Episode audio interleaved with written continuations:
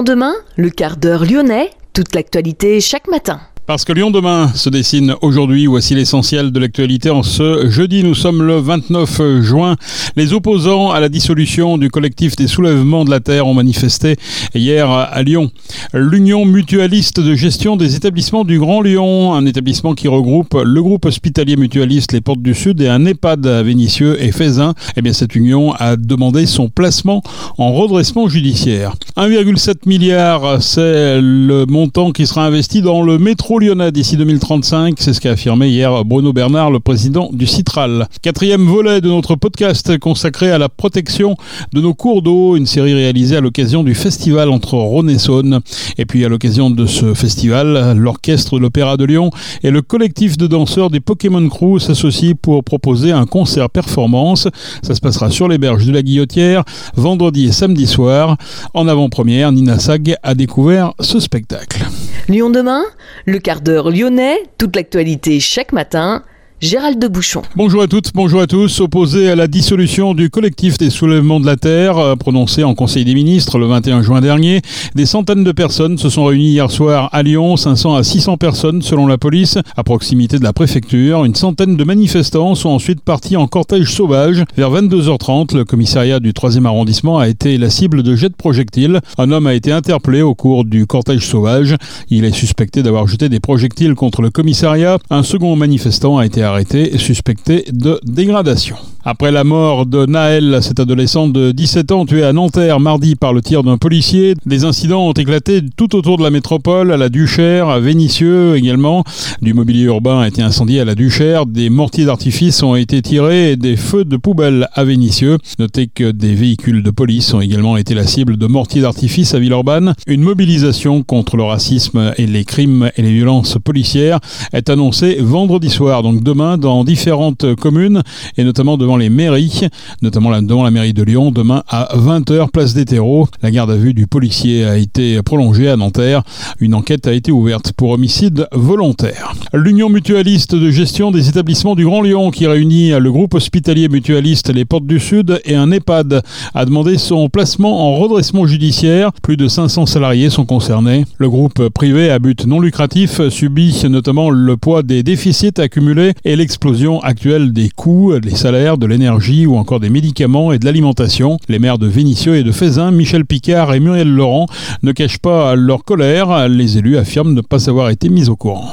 Lyon demain, un site internet, du son, de l'image, un média complet pour les Lyonnais qui font avancer la ville. 1,7 milliard sera investi d'ici 2035 dans le métro lyonnais. Un plan de fiabilisation et de modernisation du réseau métro a été présenté hier par Bruno Bernard, le président de Citral Mobilité. La ligne A sera entièrement automatisée d'ici 2035. Elle verra l'installation de portes palières qui permettront d'éviter les intrusions sur voie. Parmi les autres projets, le métro tram pour l'ouest lyonnais. Pour l'est, le prolongement du T6, les lignes T9 et T10 prévues en 2026. L'amélioration de la desserte du plateau nord des montants d'investissement exceptionnels sont en jeu. Bruno Bernard entend bien solliciter l'État. Quatrième volet de notre podcast consacré à la protection de nos cours d'eau, une série réalisée à l'occasion du festival entre Rhône et Saône.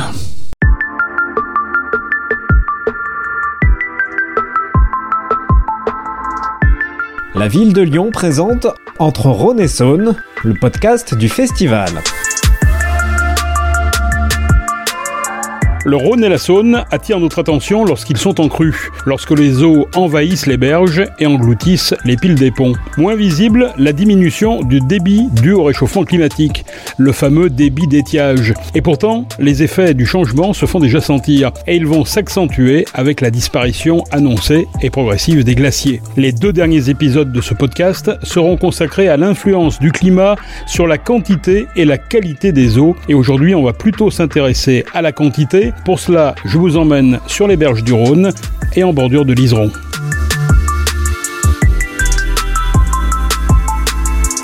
Plantée sur les berges du Rhône, en face du confluent, l'agence de l'eau Rhône Méditerranée Corse, cette agence de l'État, vient de réaliser une étude très intéressante sur les effets du réchauffement climatique.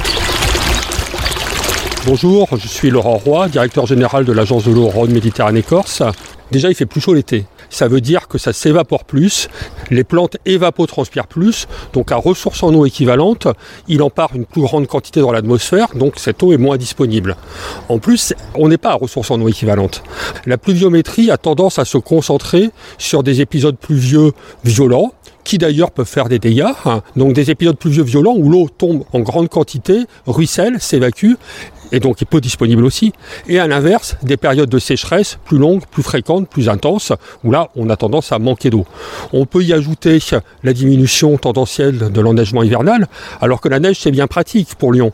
La neige, c'est quelque chose qu'ils font au printemps, au début d'été, donc qui vient soutenir les étiages, les débits dans les cours d'eau d'été, donc qui vient alimenter en eau au moment où la végétation en a le plus besoin, où on en a le plus besoin. Donc tous ces effets combinés font qu'on va vers une tension accrue sur la ressource en eau. Si on parle plus spécifiquement de Lyon et du Rhône, Lyon a de la chance. Lyon au bord du Rhône, au bord de la Saône, euh, le Rhône est le fleuve le plus puissant de France, c'est-à-dire celui dont les débits sont les plus importants, et en particulier dont les débits estivaux les débits et d'étiage sont les moins creusés. Si vous comparez avec la Loire à Orléans ou avec, la Garonne à Toulouse, même la Seine à Paris, ça n'a rien à voir. Il, y il coule entre deux fois, cinq fois, dix fois plus d'eau dans le Rhône l'été à Lyon que dans les fleuves que je viens de mentionner.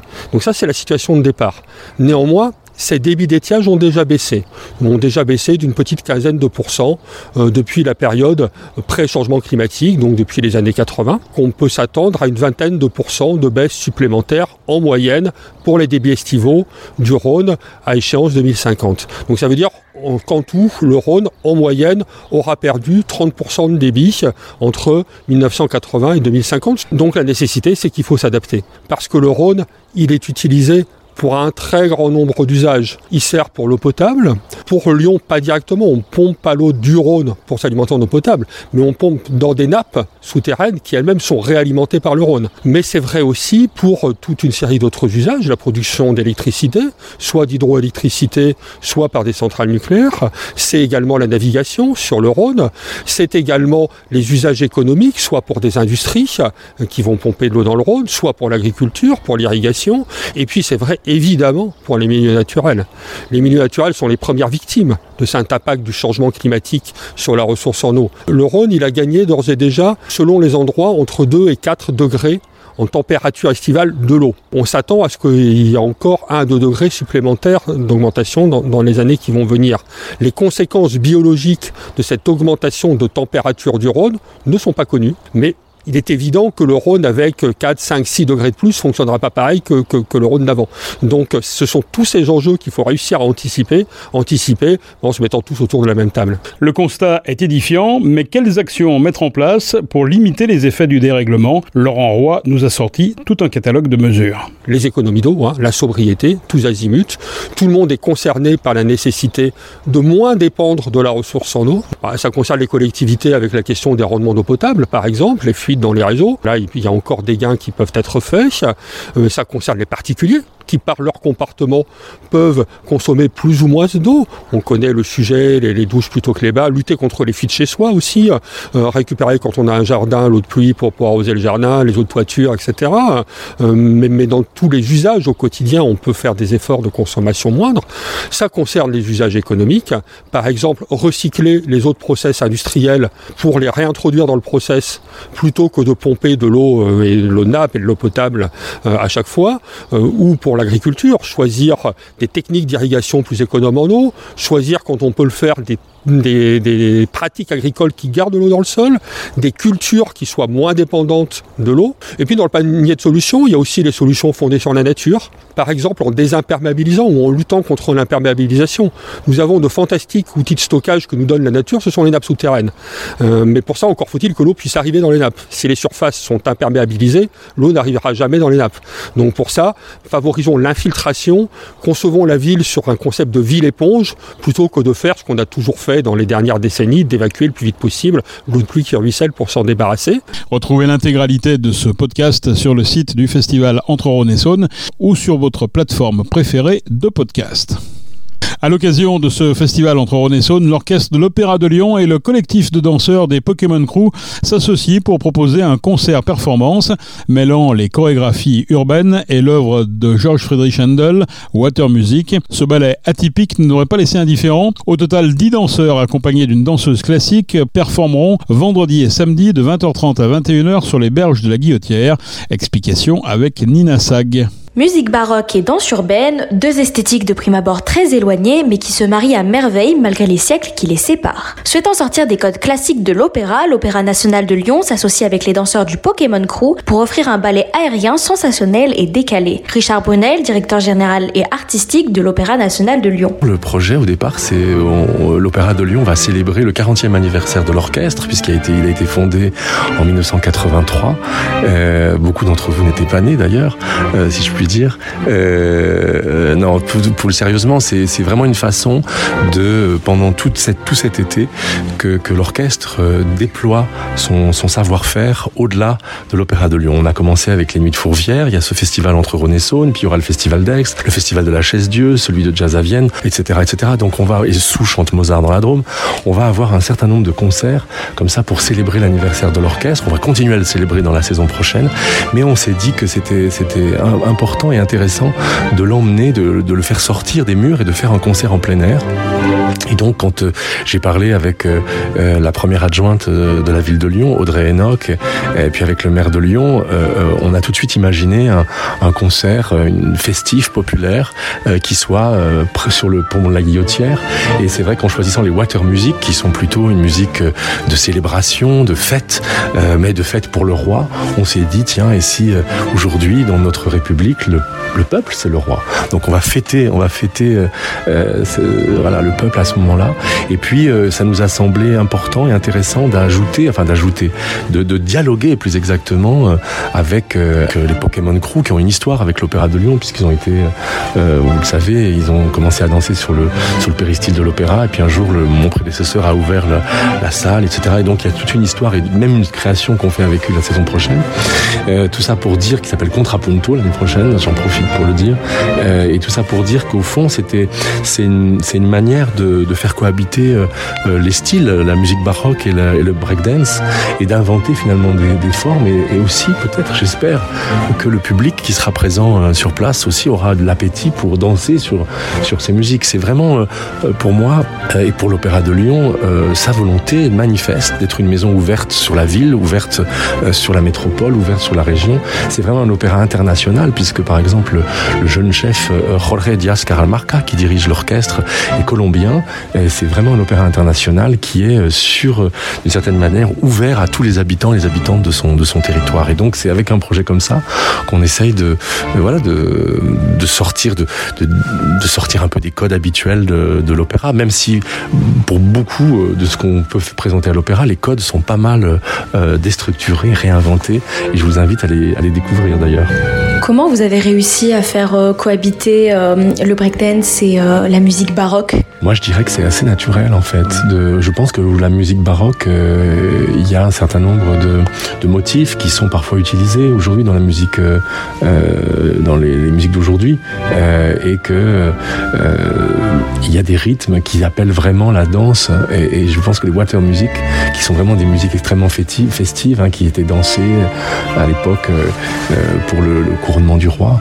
Euh, voilà, on peut, tout à fait imaginer qu'aujourd'hui, euh, euh, il y a une collaboration, un pont finalement entre ces, arts qui ont l'air éloignés mais qui ne le sont pas tant que ça. Voilà, et puis je pense aussi que c'est un gage aussi de, de modernité que bah, de faire se rencontrer des artistes euh, qui normalement sont chacun dans leur discipline. Habitué à danser sur des fonds musicaux du type rap, house, hip-hop ou R&B avec des rythmes rapides et syncopés et non sur des mélodies ornementées avec des tempos plus lents et des rythmes réguliers, on peut penser que du côté des danseurs, cette collaboration a constitué un défi. Kevin Berich nous donne son point de vue sur ce mélange de genres. Défi, euh, non, dans le sens où euh, c'est quelque chose qu'on a déjà fait euh, de nombreuses fois, notamment euh, déjà avec l'Opéra de Lyon. Ici, euh, le challenge était vraiment euh, au niveau musical, euh, toutes les sonorités qui sont jouées euh, sont assez différentes de ce sur quoi on a joué jusqu'à maintenant. Donc on a plus pris ça comme un, un nouveau, une nouvelle façon de, de, voir notre manière de chorégraphier, un nouveau monde à explorer plutôt qu'un défi. On n'était pas dans la confrontation du truc, mais plus, voilà, on a essayé d'épouser le truc avec notre univers. Quoi.